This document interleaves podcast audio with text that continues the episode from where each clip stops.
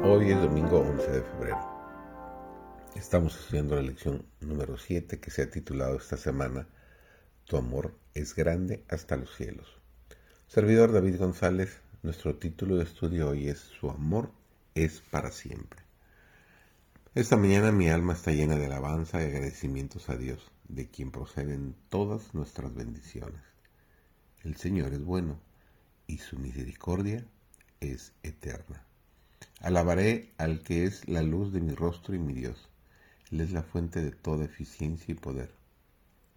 ¿Por qué no lo alabamos hablando palabras de esperanza y consuelo a otros? ¿Por qué están silenciosos nuestros labios? El habla es un don del cielo y debería emplearse para expresar alabanza al que nos ha llamado de las tinieblas a su luz admirable. Oh, cuánto bien se realizaría si todos los que profesan ser cristianos honraran a Dios. La luz del mundo brilla sobre los hombres en la forma de abundantes bendiciones. Se han hecho todas las provisiones necesarias para suplir nuestras necesidades temporales y espirituales. Sin embargo, cuán pocas acciones de gracias recibe el dador. Dios quería demostrar a los israelitas que no podían atribuirse la conquista de Canaán. El capitán de las huestes de Jehová venció a Jericó.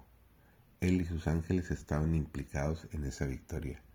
Cristo ordenó a los ejércitos del cielo que derribaran los muros de Jericó y prepararan así una entrada para Josué y los ejércitos de Israel.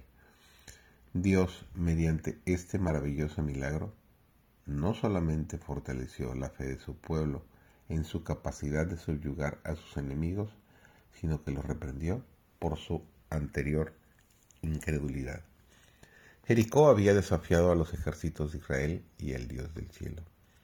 Y cuando contemplaron las huestes de Israel que marchaba alrededor de su ciudad cada día, sus habitantes se sintieron alarmados, pero contemplaron sus poderosas defensas, sus muros elevados y sólidos, y se sentían seguros de que podrían resistir cualquier ataque.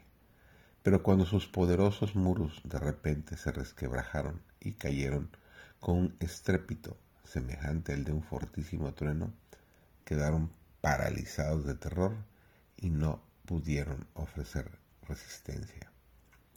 Dice el salmista en el Salmo 19, versículos 1 al 3, los cielos cuentan la gloria de Dios y el firmamento anuncia la obra de sus manos.